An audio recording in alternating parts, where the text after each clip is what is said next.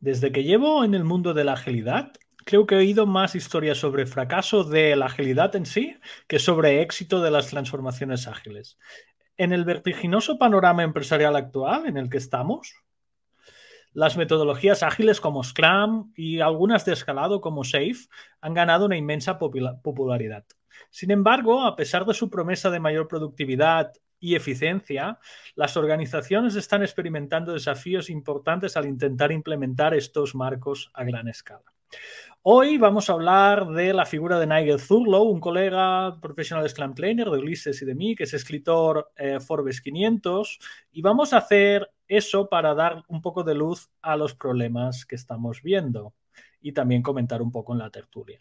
Nigel es un experimentado profesional de la industria y arroja luz sobre el problema central, argumentando que no son las metodologías en sí mismas el problema, sino que los factores humanos son los que dificultan el éxito. Vamos a explorar esas ideas por un post que hemos visto en LinkedIn que vamos a comentar en directo. Además de eso, profundizaremos en los problemas subyacentes del liderazgo y la comunicación que plagan en las transformaciones ágiles. La razón principal del fracaso generalizado de las transformaciones ágiles radica en la ausencia de ese liderazgo y destaca muchas veces una cultura en la organización a menudo envueltas en feudos, facciones, mentalidades en silos y sobre todo enfatizan el individualismo en lugar de la colaboración. Nigel también sugiere que las dinámicas egocéntricas obstaculizan el espíritu de comunicación y el trabajo en equipo y a partir de ahí los marcos ágiles se hacen totalmente ineficientes. La comprensión inadecuada de los principios Lean es una cosa que hace que muchos profesionales y muchos líderes de la transformación eh, no tengan adaptado, no tienen formación sobre Lean, ni los principios, ni muchas veces sobre los inicios y principios de la agilidad. Sin este conocimiento, optimizar el flujo de valor se convierte en un auténtico desafío abrumador. Para implementar con éxito la agilidad en una organización, y encima se la estamos buscando a escala, las organizaciones deben priorizar las habilidades Lean y con y cultivar esa comprensión integral del flujo de valor. Tenemos que reconocer esos desafíos más amplios y ver a qué se enfrentan esas transformaciones. Y puede haber problemas específicos que te los, te los traen los propios, roles. ¿vale? A veces el propietario del producto, el product owner, solo es un mero conductor en toma de decisiones de arriba hacia abajo y lo que hace es matar la creatividad y la autonomía de los equipos. Eh, siempre pensando en un enfoque de cumplir plazos arbitrarios en lugar de los objetivos basados en métricas, se pierde la verdadera esencia de esto de la agilidad y siempre estamos pensando en eh, resultados fijos y objetivos aún más fijos que nunca van a cambiar. Además, Nigel señala que la causa raíz de los problemas siempre acostumbra a estar en el papel del product owner y en la falta de propiedad de producto. En general, es un liderazgo totalmente ineficaz. Partir de ahí tampoco se asumen las responsabilidades de rol y al mismo tiempo se niega la autoridad para tomar esas decisiones. A partir de ahí la claridad y la dirección, sí, y el diseño por comité, que es una de las cosas que más se acaba haciendo, resulta en la creación de productos y servicios muy subóptimos.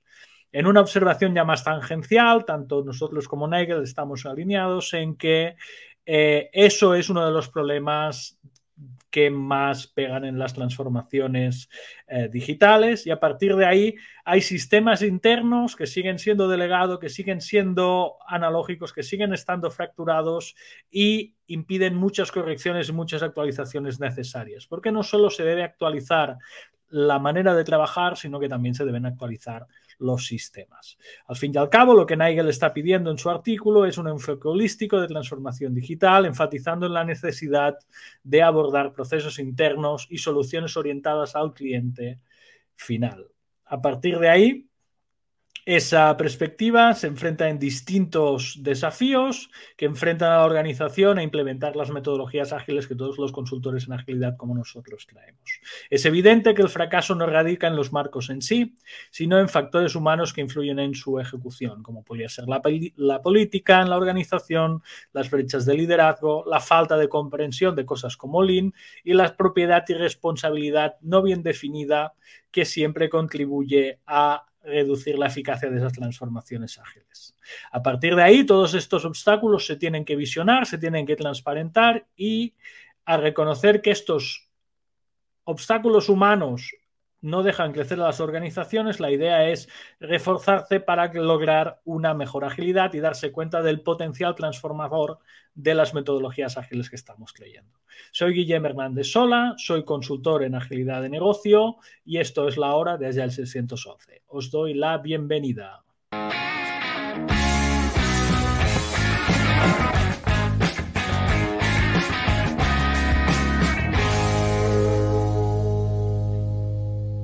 ¡Hello, Guilen! Guilen, estamos de vuelta. Buenos días, Ulises. Buenos días. Ulises González aquí conmigo, que lleva Hernández sola por aquí. Esto es segunda temporada, Guilen. Algo así. Es como el inicio de la segunda temporada. Le podemos dar, porque hubo un, buen, un buen break, hubo un buen descanso. Oye, Guilen, ¿te, desconectaste? ¿Estás allí? Vuelve a la sala porque volverme salido del stream. Es la energía de la emoción. Exacto, ha sido el momento, Ulises. Oye, no sabes la cantidad de gente que me ha escrito diciendo, oye, que no haces el podcast. Han, sido dos meses de, descanso. Sí. Había escrito sobre el descanso. De, de podcast. Será de podcast. Sí, sí, porque aún he dado algún curso. He tenido. Bueno, ha habido, ha habido cosillas, Ulises. Ha habido cosillas. Sí. tanto personales como profesionales. Tuve obras en casa, ya lo dije online, lo compartí así abiertamente. Eh, se demoraron más de lo que me esperaba y a partir de ahí ya entré en una dinámica que, bueno, vamos a tener que... De hecho, verás que el set es un poco distinto. Aquí detrás tenía un radiador, sí. aquí había una pizarra y me he acabado poniendo un pequeño split de aire acondicionado que ahora está funcionando. O sea, ah, cambié la calefacción de la vivienda, digámoslo así, y se me ha demorado un poco más de tiempo.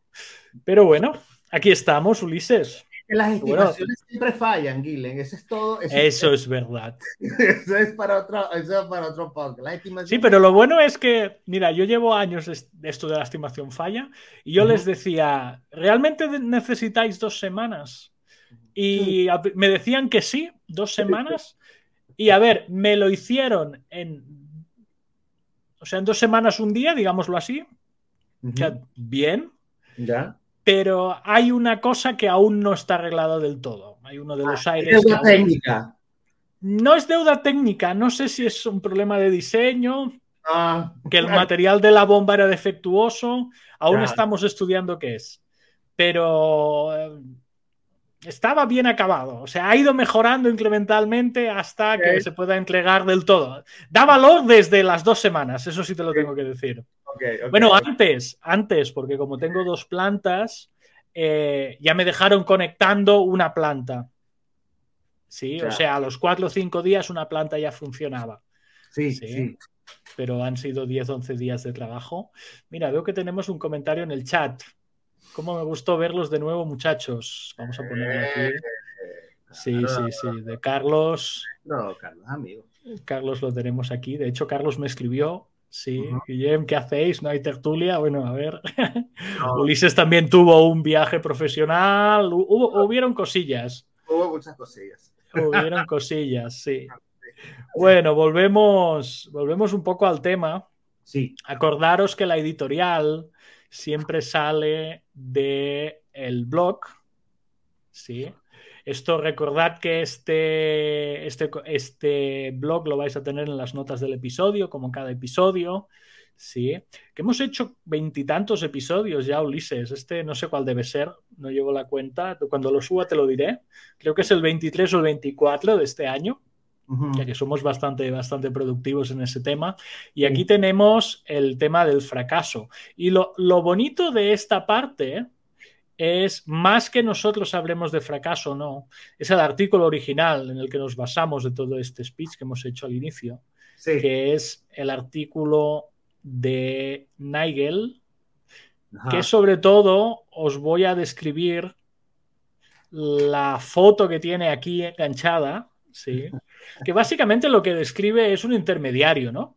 Está describiendo una persona entre el, el, analista de negocio, que acaba siendo un mandado, y todos los ejecutivos que al final en comité deciden que va a hacer la organización sin ningún tipo de creatividad.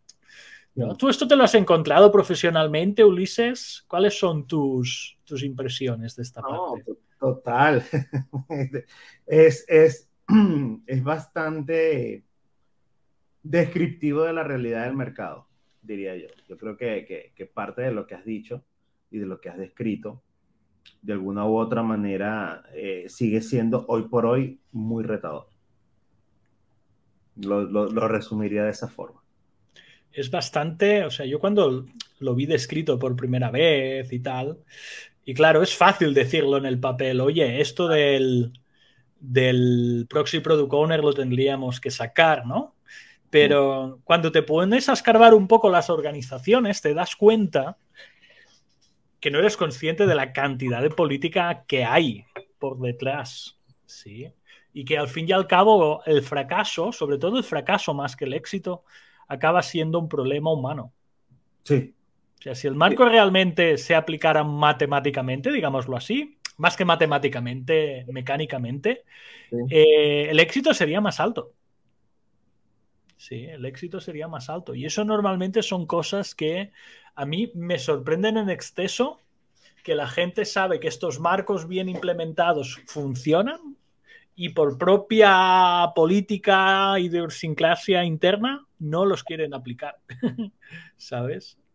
Y me sorprende, porque tú como consultor estás allí, ¿sí?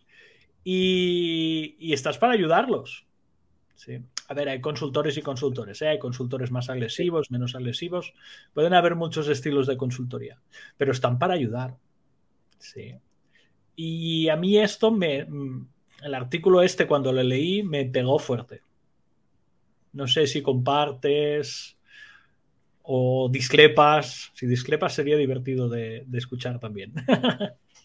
eh, tengo, tengo discrepancias, pero más filosóficas. A ver, a ver, esto es lo que espera, esto es lo que espera el chat y esto es lo que espera la gente. Un poco más filosófica. De hecho, yo creo, y, y lo digo desde un lugar, digamos, bastante importante para mí, porque digamos que este es un tema core, inclusive de, de, de mi carrera de, de, pregrado. Es decir, mm. o sea, he, estado, he estado muy involucrado con los temas de calidad solo que me gusta mucho, digamos, la, la computación, pero, pero creo que, que, lo que plantea Nigel es correcto, sin embargo, creo que, o por lo menos no comparto el hecho de la invitación que él hace como que abrazar a, a Lean y abrazar a los principios de Lean y, tal. Yo creo que más bien por el contrario, a, y, y, lo, y, lo, estoy viendo mucho en el mercado. Igual aquí, súper atento a escuchar tu opinión, pero creo que ahora hay toda un, digamos que una visión obsesiva hacia el flujo, una, uh -huh. una visión obsesiva hacia los value streams, son como olas. Entonces, vale. entonces Lean, para bien o para mal, lo que para Lean puede ser un, un principio, hoy por hoy ya sé que, que es sencillamente un resultado desde el sistema de producción japonés. Entonces, esa, esa diferencia de mirada habla de, de, de, por qué los resultados que se obtienen. Entonces, Lean no, no deja de ser un, una suma de herramientas que están desconexas. O sea, que no siguen como tal un, un, un, unos principios y una visión mucho más sistémica. Entonces, sí comparto con Nigel que, que muchos de los problemas de la agilidad no se van a resolver desde la agilidad. Eso estoy de acuerdo. No. Eh, que si a eso además le sumamos el hecho de querer que con la agilidad resolver una cantidad de cosas que no tienen que ver, es aún peor. Eh, y se ve frecuentísimo. O sea, yo veo constantemente, eh, celebramos que ahora somos un equipo, gracias a Ayad. O ahora, gracias a la agilidad, vamos a ser felices. O gracias a la agilidad, voy a encontrar mi propósito. Para mí, eso es una dilución gigante de conceptos entonces, pero si te apegas a los conceptos, eres purista. Pero entonces, si te apegas a los, si creas tu propio concepto, entonces estás yendo contra eh, lo que funciona. O sea, nosotros los consultores estamos en una situación súper. Yo me acuerdo hablando con compañeros aquí en, en, el, en, la órbita de Agile Spain. Me acuerdo que al inicio, cuando empezó todo, uh -huh. eh, yo era como del sector del management Yo estaba a favor de la organización, digamos. Ya. Okay. Y luego había como un sector, si me permites la analogía, un sector más hippie, más bohemio, más revolucionario, digámoslo así. El pueblo. Y con los años me he vuelto al sector indie, porque como ha evolucionado la industria, sí, y ahora ya no soy, no me atrevería a decir, eh, o sea, el establishment ha cambiado, digamos así. Han entrado otros jugadores, ya sean organizaciones más grandes, ya sean otros, otras maneras de trabajar, y he vuelto como a lo indie. O sea, antes estaba como fuera del sistema, entré en el sistema, me fui manteniendo en el sistema, el sistema me ha echado, digámoslo así, entre comillas, o me he hecho un nicho muy concreto dentro del sistema que tiene su público pequeñito y a partir de ahí ahora no sé hacia dónde voy a evolucionar. Ahora, quiero explorar eso si me permites porque... Adelante, claro que sí. Me parece muy interesante desde tu perspectiva, ¿qué significa estar fuera del sistema? O ser un elemento distinto de lo que es el establishment. Desde la mirada, ¿qué significa eso? Mira, para mí el establishment, por lo menos te hablo del modelo de, de, Agile Spain, que es el que conozco más. Eh, ahora mismo el establishment lo han hecho organizaciones, entre comillas, normales. O sea, lo han, lo han empezado a hacer bancos, Empresas de servicios de, mm. movilidad, de telefonía, televisión, ¿sí? Antes lo indie lo hacían empresas puramente tecnológicas. Ya, te entiendo. ¿Sí? Luego esto ha pasado como a un mainstream muy grande y luego te encuentras perfiles que no eran puramente técnicos, digámoslo así, que se han metido en la ola de la agilidad. Y luego eso ha llevado una diversidad que a mi entender eso se está llevando mal, que es un poco lo que comentabas tú, que se está yendo mucho al value stream, nos estamos volviendo locos con el flujo. Eso para mí es una ola.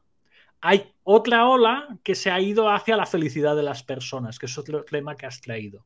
O sea, yo veo como dos facciones muy grandes. Unos que van al flujo y unos que van a la felicidad. Sí. Y luego, ¿qué pasa? Que no balancean. O sea, para mí tiene que ser, o sea, las personas hacen el flujo de negocio. No sé si me explico. Y tiene que ser un balance, tiene que ser un equilibrio. Luego, ¿qué pasa? Que tienes consultores que pegan muy fuerte a un lado y consultores que pegan muy fuerte al otro. Y tú cuando pides que estos dos mundos se junten, te encuentras fuera del sistema. ¿Sí? O sea, la facción es personas o la facción es flujo. ¿Y en qué bando estás? ¿Sabes? Yo, y, y, te soy muy sincero, yo, yo creo que, ojo, lo que voy a decir, tal vez no tengo, o sea, sería muy arrogante de mi, es una opinión. Adelante, estamos, esto es una tertulia para opinar, Ulises. Eh, para mí el flujo es un outcome. El flujo para mí no es un input. Eh, eh, desde la perspectiva de ingeniería. O sea, ¿eso qué significa? Que yo debería trabajar una cantidad de cosas donde eventualmente voy a encontrar flujo. No es que yo comienzo con el flujo. Yo lo veo así. Y por el otro lado, por el otro lado, a mí me, ocupa mucho, no es un tema que me guste, pero la necesidad lleva a tener que, tener que estar entrando en este tema, eh, en el cual, oye, usar la agilidad como mecanismo para la felicidad de las personas. Eso a mí me parece, primero, sumamente tóxico, soy muy sincero. A mí eso me parece súper tóxico, porque ¿qué significa felicidad? Mm. ¿Felicidad para quién? ¿Felicidad para qué? Yo prefiero ser mucho más práctico y decir, mira, yo como consultor, estoy hablando por Ulises, trabajamos juntos en AS11, pero no, tienes que estar de acuerdo conmigo. No, no, por favor. Yo como consultor, mi propósito firme es lograr aumentar el valor del accionista. Y mi propósito firme es tener equipos que puedan trabajar de forma sostenible en el tiempo y que las personas se vinculen con su motivación intrínseca. Eh, yo no estoy ahí para hacer feliz a las personas porque la felicidad me parece un concepto muy arrogante. Eh, Pero luego, una cosa también, eh, que a veces se olvida en esto del mundo de la agilidad y sobre todo a los que enfocan a las personas, es que es, es, un negocio, es un trabajo, ¿sabes? Sí. Y si, y si tú te fijas en, si ya vas a los pensadores iniciales del trabajo, de, de hecho, negocio significa no ocio. O sea, no es tu tiempo libre. Muchas veces no haces lo que quieres. Claro, No sé si me explico. claro, Sí. claro. Y a mí el trabajo, a ver, sí, puedes tener pasión por el trabajo y te puede gustar mucho lo que haces, pero no sé, a mí me gustaría estar navegando en un barquito por el Mediterráneo. No sé si me explico. Eso me haría más feliz muchas veces que gestionar un equipo. Absolutamente. Sí. Entonces, yo abogo es porque las personas realmente, si vamos a buscar gente o personas que quieran ejercer su talento, se les permita ejercer su talento. Yo abogo porque los equipos realmente se les delegue, pero se les delegue cosas de valor, no lo que no quiero yo hacer. Que, "Ay, te delego lo que no quiero. Bueno, si cualquiera delega, eso no es delegación. La gente dirá, mamá, juega vivo, bueno, no, me, me quito esto de encima y ahora yo o sea, yo, yo abogo es más porque las personas cumplan con su propósito, sea el cual sea. Pero me parece, eh, me parece esto relevante. Hay, que, hay diferencia en lo que es felicidad y alegría. Están confundiendo los conceptos. Bueno, está bien, eso es como, como, Jorge lo, como Jorge lo está viendo. Yo no estoy hablando de alegría, yo estoy hablando de usar la agilidad como mecanismo para potenciar la felicidad, sea esto como, como lo que sea. Eh, yo no estoy hablando que la gente lo haga de manera feliz o lo haga de manera eh, no contenta. Bueno, es lo que estoy tratando de decir. Eh, Estoy viendo bastantes comentarios en el chat hoy, cosa que me congratula después de estar dos meses parados, sí, sí, de que tengamos tanta, tanta, tanta audiencia. ¿eh? De hecho, Ulises, te tengo que confesar una cosa. Hemos crecido en el parón, que es una cosa que yo no me esperaba. Sí, ya te hablaré de los números en privado exactamente. Expectativa. veas. Expectativa. Sí, pero me ha hecho como, ¿no? Como decir, hombre, nos han escuchado estando parados. A ver, que también producimos mucho contenido. Yo entiendo que, que no somos youtubers muy mainstream y esto de la agilidad, volvemos, es un nicho No, pero muy, muy contento de, de lo que he ido viendo. Vale, ¿te parece cerrar este segmento y vamos al siguiente? sí, El último comentario que ha aterrizado ahora. La hormiga no tiene a quien la mande, ni jefe ni líder. Bueno, la Sí. hormiga es un gran ejemplo de autoorganización total, total, total, total. y de colaboración y cooperación. Sí. Sí. Pero la hormiga tiene un líder, uno solo, que eso es otro tema a estudiar.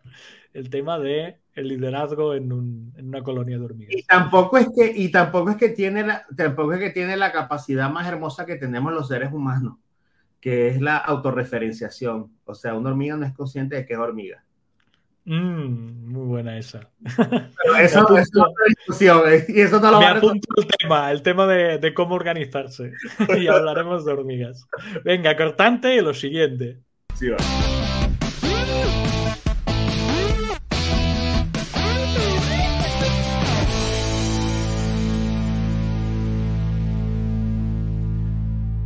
Te he traído un tema que te apasiona, Ulises.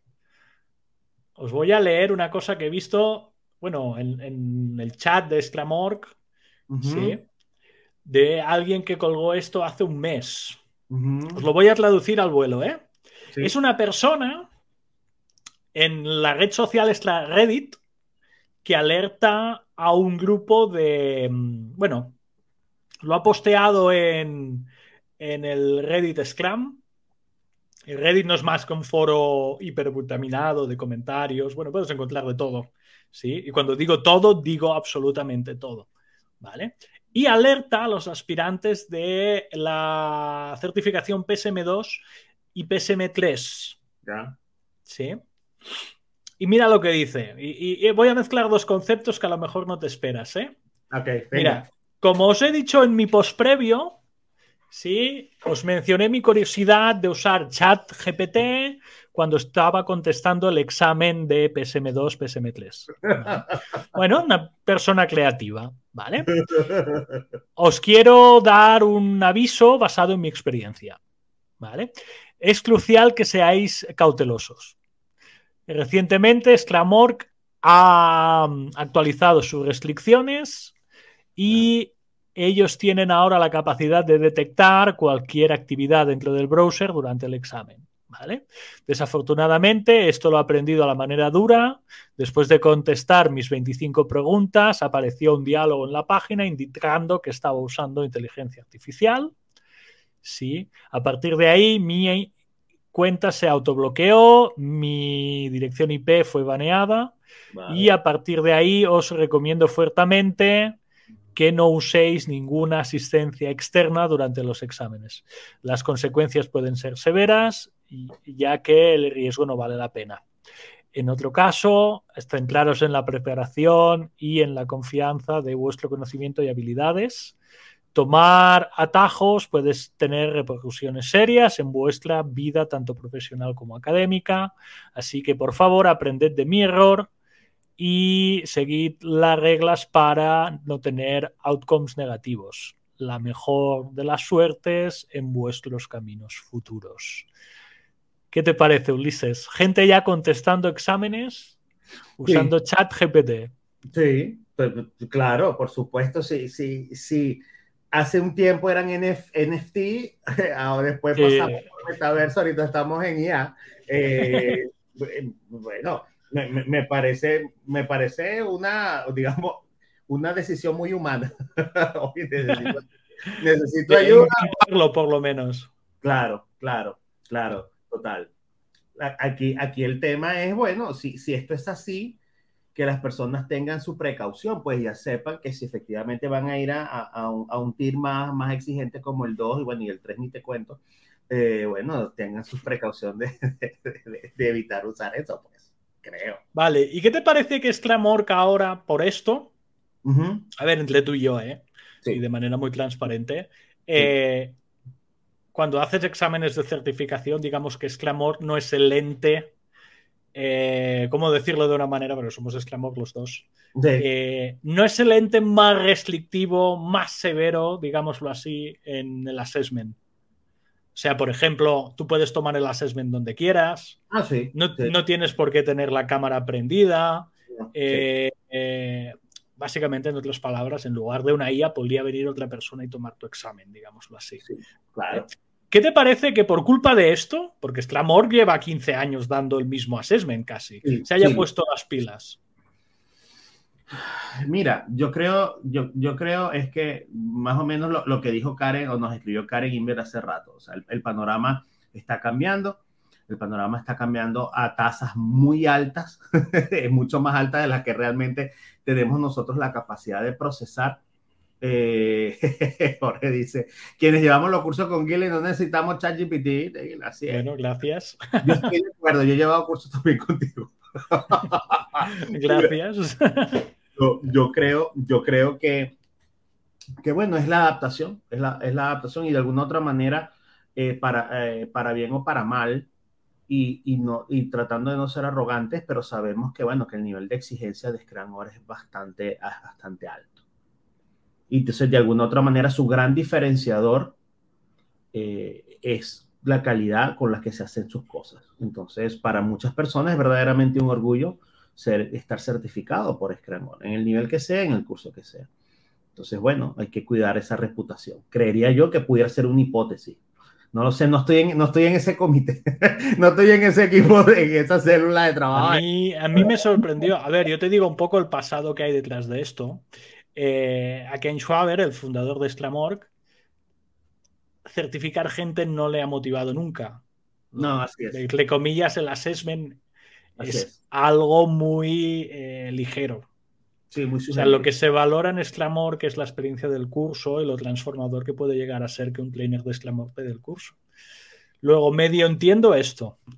Ahora, que esto es lo que dices tú. O sea, si existe la inteligencia artificial, la gente la va a usar. Claro. ¿Sabes? Y, y, a mí lo que me sorprende también es el sistema que debe tener. O sea, debe haber una inteligencia artificial contra una inteligencia artificial que se deben estar hablando y se deben estar pegando de la respuesta que me has puesto aquí, uh -huh. no es la que un ser humano te daría, por lo que fuera. Sí, o sea que a partir de ahí se ha desarrollado un control de examen más grande. Considero muchísimo mejor llevar una formación con un Jedi Master Scrum y con ello rendir el examen de Sclamor. Esto ya va a gustos, Carlos, cada uno. Yo, sí. yo, yo creo, ojo, ¿Cómo lo pienso? Pudiera ser un tema, miren, que se pudiera, se pudiera explorar, lo podemos, lo podemos sugerir. Es, es tipo como hace ICF, es decir, mira, la mejor respuesta y la peor respuesta. Ah, y catalogarlas. Y catalogarlas, catalogarlas. Al final, al final yo creo que la certificación, como tú muy bien dices, es una, es una, es una representación abstracta del conocimiento, Y al fin y al cabo es una aproximación. O sea, no, no, no hay nunca, la única manera de saber si verdaderamente alguien sabe es a través de la ejecución. Sin embargo, sin embargo, bueno, colocar esa restricción lo que hace es que te garantiza al menos o genera una barrera de entrada para que respondas verdaderamente tú. Ahora que me has hablado de ICF, el próximo tema es ICF y si te parece hablamos, hablamos de ello. Ahí vamos, cortante a lo siguiente.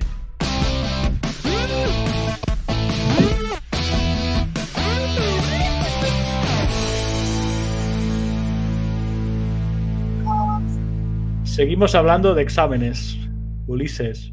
Sí. Que por cosas de la vida vamos a comentar y a situar un poco a la audiencia, ¿no?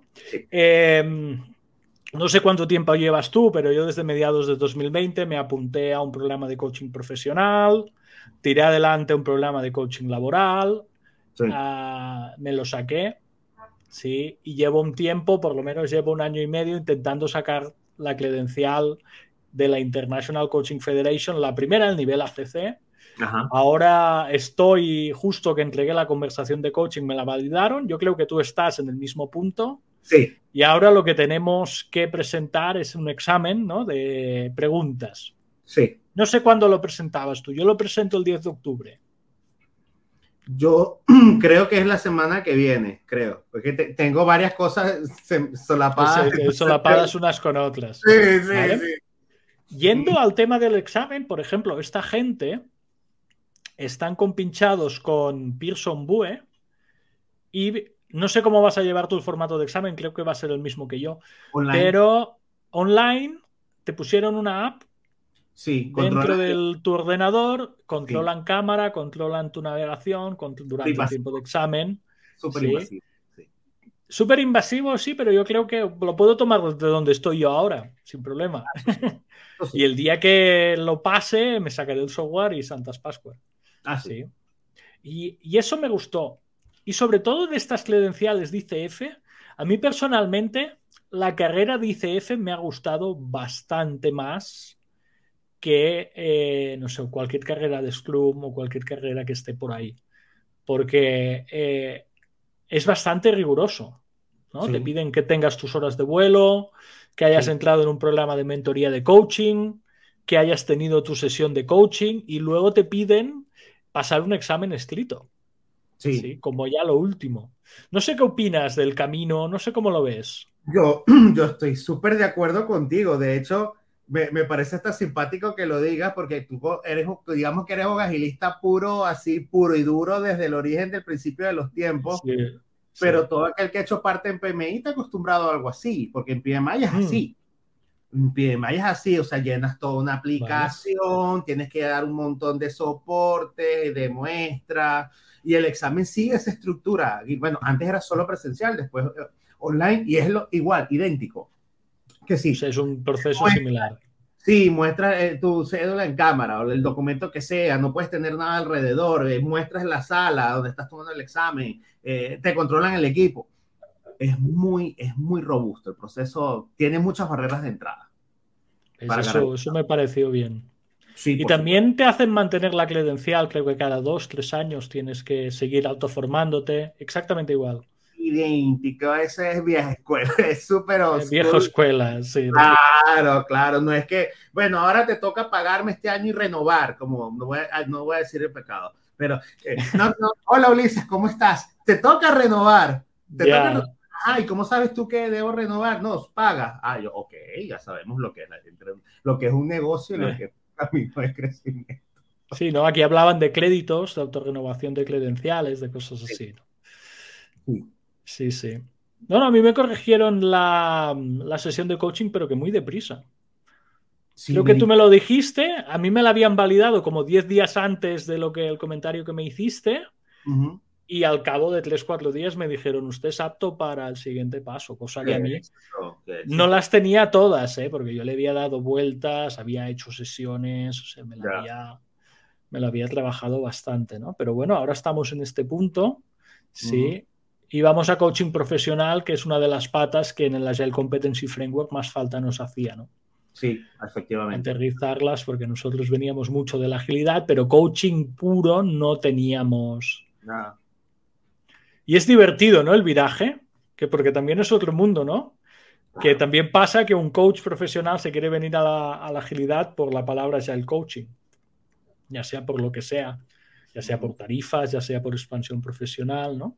Y yo ese perfil de persona lo encuentro como que le, le, le falta, sí, le falta gestión de flujo. Antes que hablábamos de eso, Ajá. ¿cómo lo ves tú? Que un coach profesional diga, me quiero dedicar a la agilidad. Mm, eh, tiene sentido desde el punto de vista de mercado. Tiene mucho sentido desde el punto de vista de mercado. Tiene mucho sentido desde el punto de vista de que, bueno, si quieres eh, influenciar diferentes equipos e influenciar organizaciones, vas a tener que manejar al menos el lenguaje y vas a tener que manejar muchos de los conceptos, con lo cual me parece, eh, me parece bastante, bastante relevante eh, que, se tome esa, esa vía, pues, ¿no? Mira qué comentario nos deja aquí, así que no se me veía la cara de lo largo que ha sido el comentario de chat de Carlos. He podido observar que hay personas que han logrado pasar todos los exámenes de Sclamorg y de manera autodidacta. Admirable. Sin embargo, no trabajan en resolver problemas complejos usando Sclam por ningún lado. En fin, entre gustos y colores no han escrito los autores. sí, dice también en mi tierra. Bueno, Carlos, Esto está bien digamos que vamos a verlo desde una perspectiva un poco más, más de negocio. O sea, si, si la certificación es una, una, algo que, que, es bloqueante para un puesto o necesitas ese tipo de, de, de, de digamos, de, validación para que el mercado te reconozca como un especialista, a mí me hace todo el sentido del mundo. O sea, no es, no es, un juicio, no es un juicio moral. De hecho, hay gente que ha tomado formación con nosotros, Gilen, y han dicho, oye, Scrum no es para nosotros. Pero bueno, por lo menos sí. ya... Por lo o sea, el coaching no es para mí. Yo no me veo aquí. Yo, yo lo que dice Jorge allí estoy muy de acuerdo y de hecho yo tengo un chiste que siempre hago, que para mí los Agile y ojo, yo certifico gente en Agile Coaching, quiero decirlo que y además es un Sí, sí, por ahí sí Agile. Sí, sí. Es inmoral de mi parte, pero A ver, a ver, sorpréndeme. Los Agile Coaches son como los conejillos de India, que ni son conejos ni son indios. Entonces, eh, es mucho lo que pasa en, es mucho lo que pasa en el mercado. Es mucho lo que pasa en el mercado. Pero fíjate lo que te dice, ¿eh? pasa que los agile coaches no manejan coaching, que es lo que decíamos, y los coaches ejecutivos no conocen la agilidad. No, exactamente lo que describes. No, no, yo, yo creo que yo creo que, que, pasa lo que pasa a los que nos escuchan con el término de agile coaching, que no es el mejor, no es el mejor descriptor para, para ese set de competencias. Creo que necesitaría otro tipo de nombre. Que sea mucho Mira más. que te piden, tienes otra petición en el chat. ¿Qué simuladores recomiendas para PMI ACP y PMP? No eh, sé si puedes decirlo. No sí, sí, sí, no pasa, no, no, pasa, no pasa absolutamente nada. No pasa absolutamente, bueno, es una propaganda gratuita. El de Rita, el de Rita Mulcahy, Rita Mulcahy, lo voy a colocar aquí. Pónselo en el chat porque a lo mejor es un, un nombre Rita algo Mulcahy, complejo. Rita Mulcahy creo que eh, es eh, sin duda alguna el ridículamente más robusto para tú, de forma autodidacta, prepararte para, para la formación. Cualquiera de los dos, tanto el de PMI como el de PMP, es el mejor, en mi opinión, Bien. en mi opinión profesional. Pero hay varios Bien. en español, igual nos puedes escribir, nos puedes escribir yo si te puedo pasar varios, porque hay unos en español, está el de Pablo Lledo, está el de, el de una amiga acá en Panamá que tiene un simulador para el PMP bastante bueno, pero en general, el de Rita Mulcahy es un, es un palo. Y mira que nos pregunta, ¿qué tipo de coaching llevaron ustedes en ICF, por favor? Coaching laboral. Nosotros sí. hicimos coaching laboral. Sí. Vimos que ontológico, por lo menos compartimos que no era para nosotros. No. Sí. Yo tampoco me veía como coach de vida y lo que se enganchaba más a nuestra manera y cómo veíamos nosotros nuestro futuro profesional era el coaching laboral. Uh -huh. Yo luego también he hecho coaching de equipo, coaching ejecutivo. Así es, exacto, igualito pero son distintas vertientes de lo mismo. ¿Coaching empresarial es lo mismo? Yo diría que sí. El mismo marco. Yo diría que es lo, el mismo marco, sí, sí, la misma idea de funcionar. Pues muy bien, Ulises. Tengo Solo otro que... tema para ti que también te va a gustar. Solo que está contextualizado para empresas, o sea, muchos las, todo tiene que ver los contextos y todo desde empresas. Muy bien, pues cortante, espera que encuentre el cortante, cortante y otra cosa.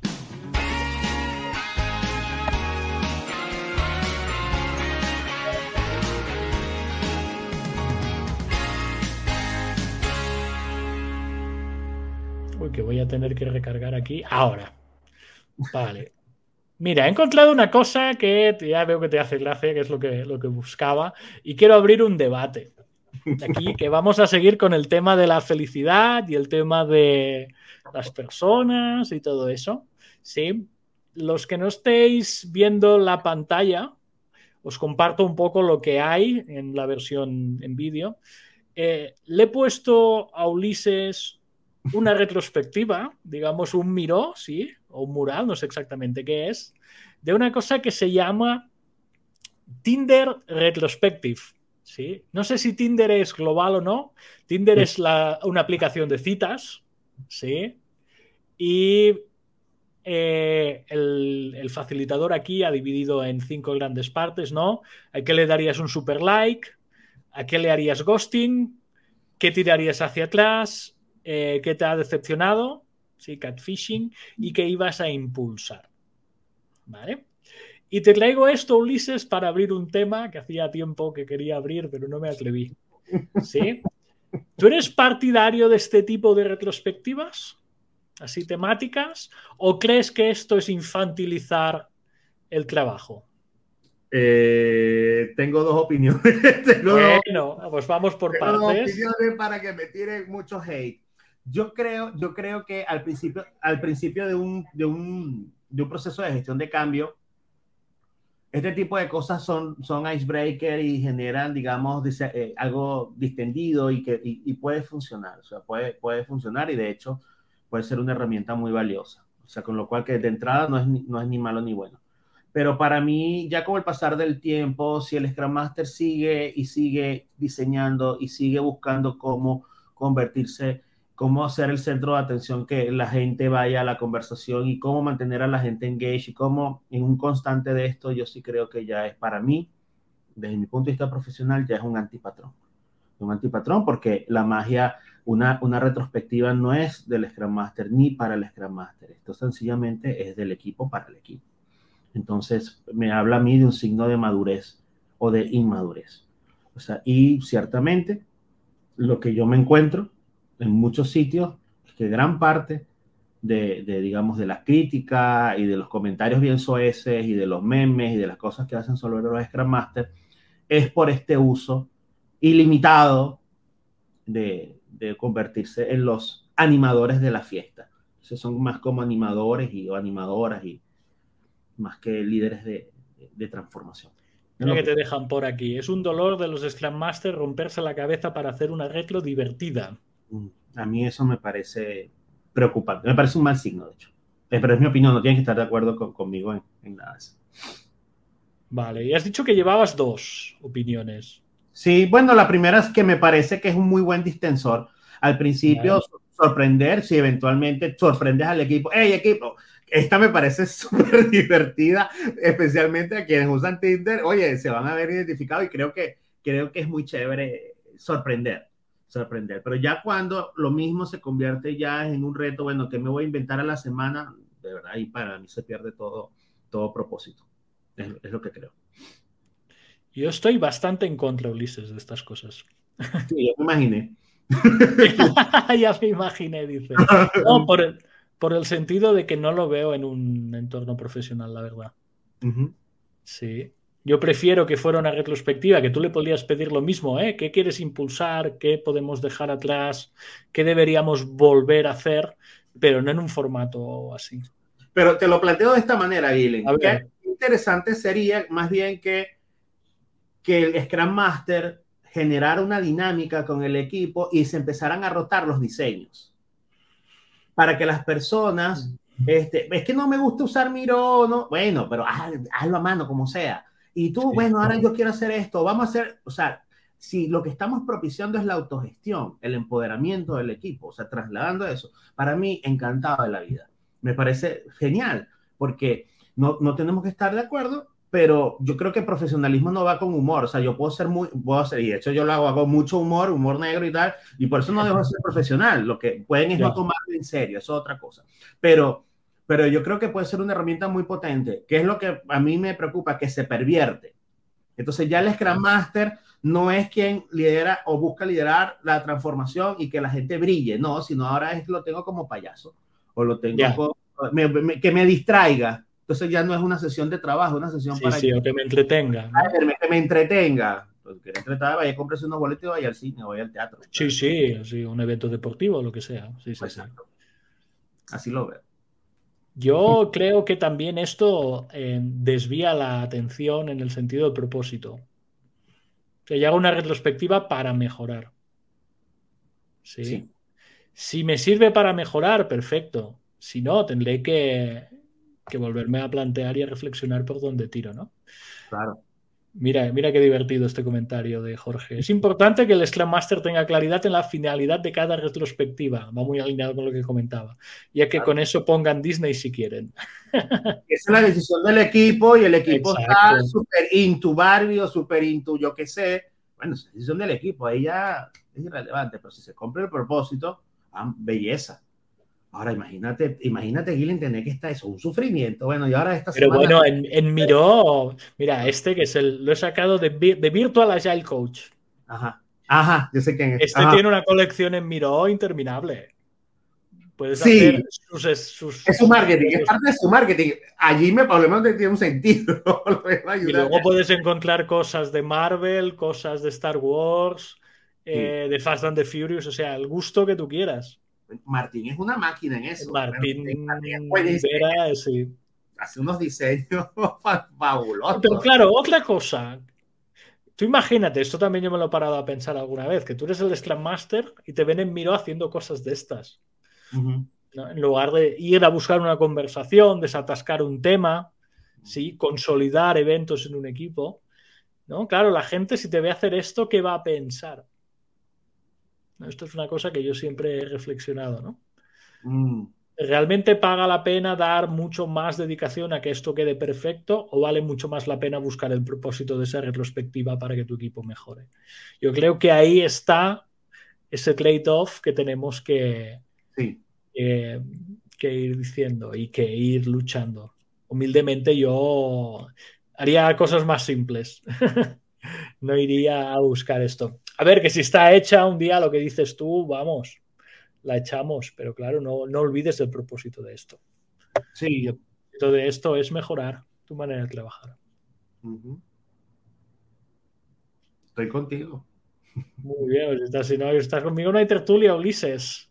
Bueno, vamos ya a la última parte. Me gustaría a la gente del chat que empezara a poner preguntas así un poco random. Pongo un cortante y de mientras les voy mostrando una cosa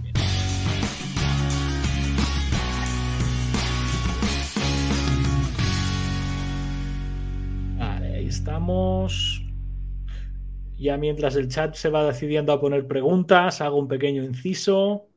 Si próximos cursos que tenemos en Agile 611, Ulises ahora mismo está metido en un, programa de Agile Coaching.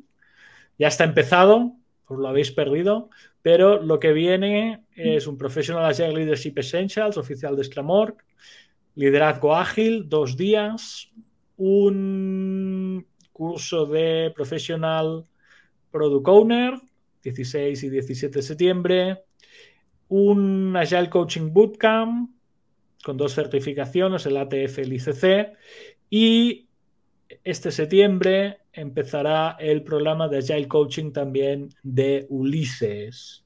No voy a tirar más allá, ese programa es una cuádruple certificación, ¿no, Ulises?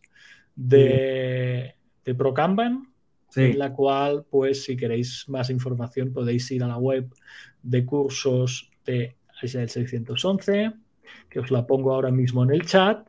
Y como estáis aquí en el directo, sí, tenéis también un descuento del 35% que os dejo ahora también en el chat y os dejaré en las notas del episodio.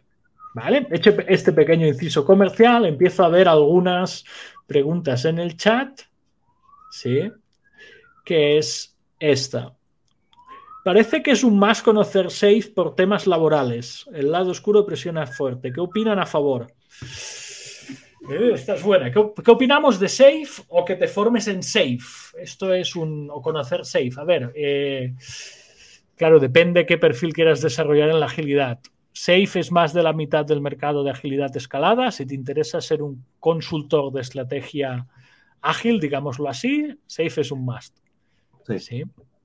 Yo estudiaría SAFE hasta por crecimiento profesional. De hecho, personalmente tuve un, Ulises una conversación con Martín un día que estábamos facilitando de qué hacemos, hacia dónde vamos y cuál sería nuestro desarrollo como organización y como consultor. Y SAFE estaba en la conversación. O sea que yo creo que esta pregunta ya más o menos la contestamos. ¿Cómo lo ves tú, Ulises? Tú sí estás Eh, formado en SAFE, mucho más que yo. Sí, Eh, yo creo que planteaste muy bien los dos sitios de donde preguntar. Eh, cualquier persona que hace agilidad debería estudiar seis. Bueno, si tiene presupuesto, sí, al menos el, el introductorio. ¿Por qué? Bueno, porque para poder criticar algo tienes que conocer, más allá de que a la gente le guste o no le guste. Creo que, que, que, que es una, un, digamos, una librería más para, para la caja de herramientas. Eh, presiona fuerte, sí, presiona fuertísimo. Eh, gran, como dice Gillen, gran parte del mercado está, está literalmente tomado por Safe. Y Safe es, es como, como si fuera un, un, gran atractor, porque lo que sale nuevo, él lo asume. Así que lo brandea. Así que creo que, que, que es eso. Eso. Y ya queda tu, tu, digamos que tu impronta o tu capacidad de marcar la diferencia, Carlos, será cómo, lo, cómo usarlo. Lo bueno, lo bueno dentro de todo es que tienes mucha flexibilidad en cómo usarlo y cómo implementarlo dentro de las cosas. Entonces, allí en ese sentido, pudieras salvarlo. Ahora, desde el punto de vista, quieres, si quieres ser entrenador en ello, es un negocio. Es un, es un, es un negocio. O sea, ahí sí te, te lo vamos a ver. Uh -huh. Eso es lo que creo. Tenemos otra. ¿Métricas Kanban para Scrum Master lo brindarían? De hecho, sí, damos Kanban con Scrum. Sí. Sí, y, y Kanban directamente habitual. Este año. Sí. Solo que este año no creo. Bueno, lo estás dando en el programa de coaching que acabamos de comentar, ah, ¿verdad? Sí, sí, sí, sí, podría ser. Ah, de programa sí, en, Una noticia, Gilen, que voy para Perú oeste, Gilen, voy a las Ágiles. Vas a Ágiles. Yo he aplicado al, al, a la conferencia Agile Spain. Voy a subir ah, alguna ¿sí? cosa más, algún workshop más, a ya. ver si me enganchan. ¿Pero vas a hablar en el Ágiles o, Ah, voy. Sí, no, algo hago, pero yo no postulé nada. A mí eso pre, así previo, previo, no, no soy yo, soy amigo. Yo prefiero en sitio, así sea con dos o tres personas. Ah, lo haces en el sitio. Sí, sí nosotros, uh -huh. ya el Spain siempre te hacen un call for papers ya. y ahí podemos debatir el call for papers que echa ya el Spain con el amiguismo, el patrocinio, que es alguna vez ya te ha sacado el tema. Pero parece que ahora, porque cambió la dirección, Ajá cambió la dirección de Agile Spain y, y, y, vuelvo a tener ilusión.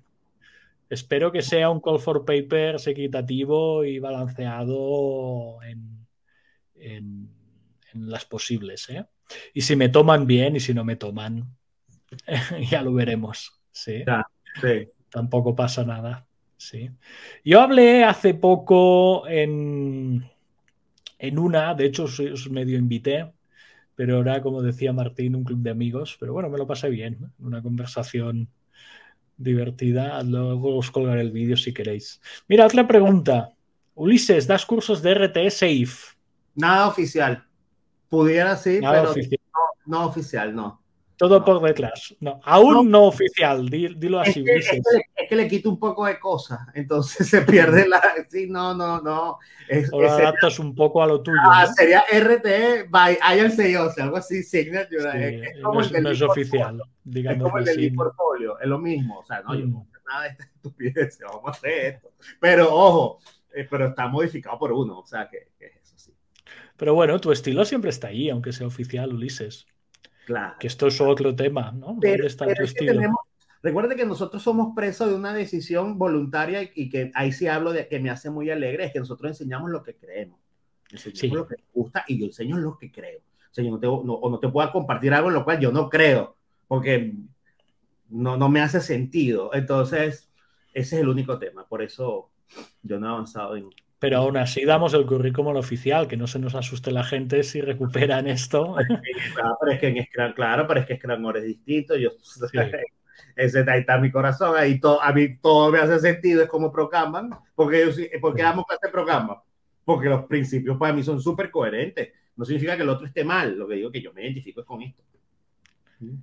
Mira que te dice, ¿qué opinas de la formación de portafolio de proyectos con SAFE? Es la mejor, para mí es el, es el sí. mejor, de todos los cursos creo que es el mejor. Me quedaría con ese y con el, ese y, el, y, y, el, de portfolio.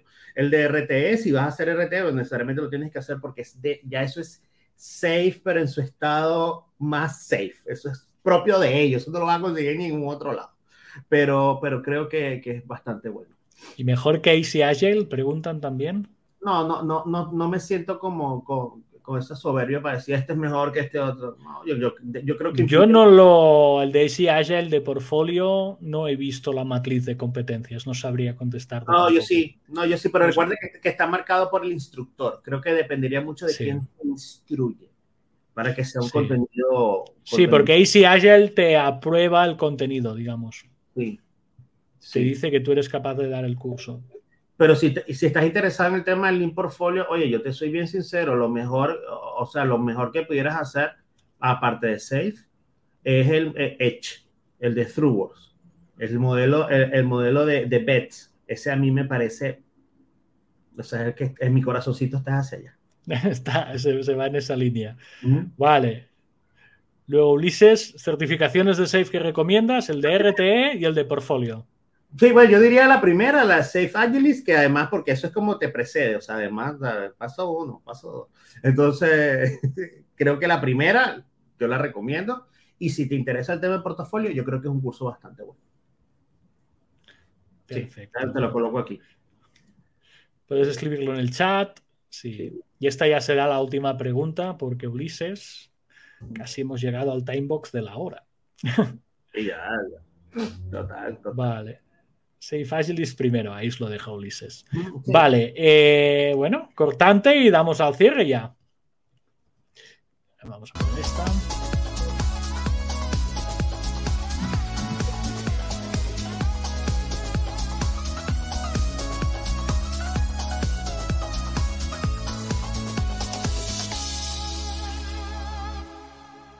Muy bien, pues gracias por atender. Sí, por haber sido tan amables en el chat y haber preguntado tanto, que esto al fin y al cabo lo hacemos para las personas que, hacen, que están con nosotros al directo. Acordaros de lo que hemos comentado, descripción de todos los links en el, tanto en el vídeo como en los que estéis en audio en las descripciones del podcast. Sí, y nos vemos ya la semana que viene Aún no sabemos el horario, supongo que será similar a este, no sabemos si va a ser jueves o viernes, es una cosa que pactamos un poco al vuelo. Lo que sí que vamos a mirar que de, hacer con Ulises es hacer uno a la semana, por lo menos. Una horita que nos va bien para hablar, para tener la gente, sí, para sí, que se haga ese chup, ¿no? Ese caldo de agilistas que buscan un poco el tema. Mira que me dice, Guillem, ven a Perú, por favor. Bueno, tengo un tema divertido, personal, que ahora tengo mis pueblos en China y no puedo viajar demasiado hasta inicios de 2024, así que por eso no viajo nada ahora. Pero bueno, Ulises, ¿quieres añadir algo ya para cerrar? Oigan, este, sí, sean felices, traten de ser. Muy bien. Y no, no olviden que nos van a encontrar en Spotify, Amazon Music, Apple Podcasts, en YouTube, en Twitch, en LinkedIn Events, ¿sí? Y en Internet en general. ¿Vale? Nos vemos la semana que viene. Hasta la semana que viene. Ulises nos dice adiós, nos vemos.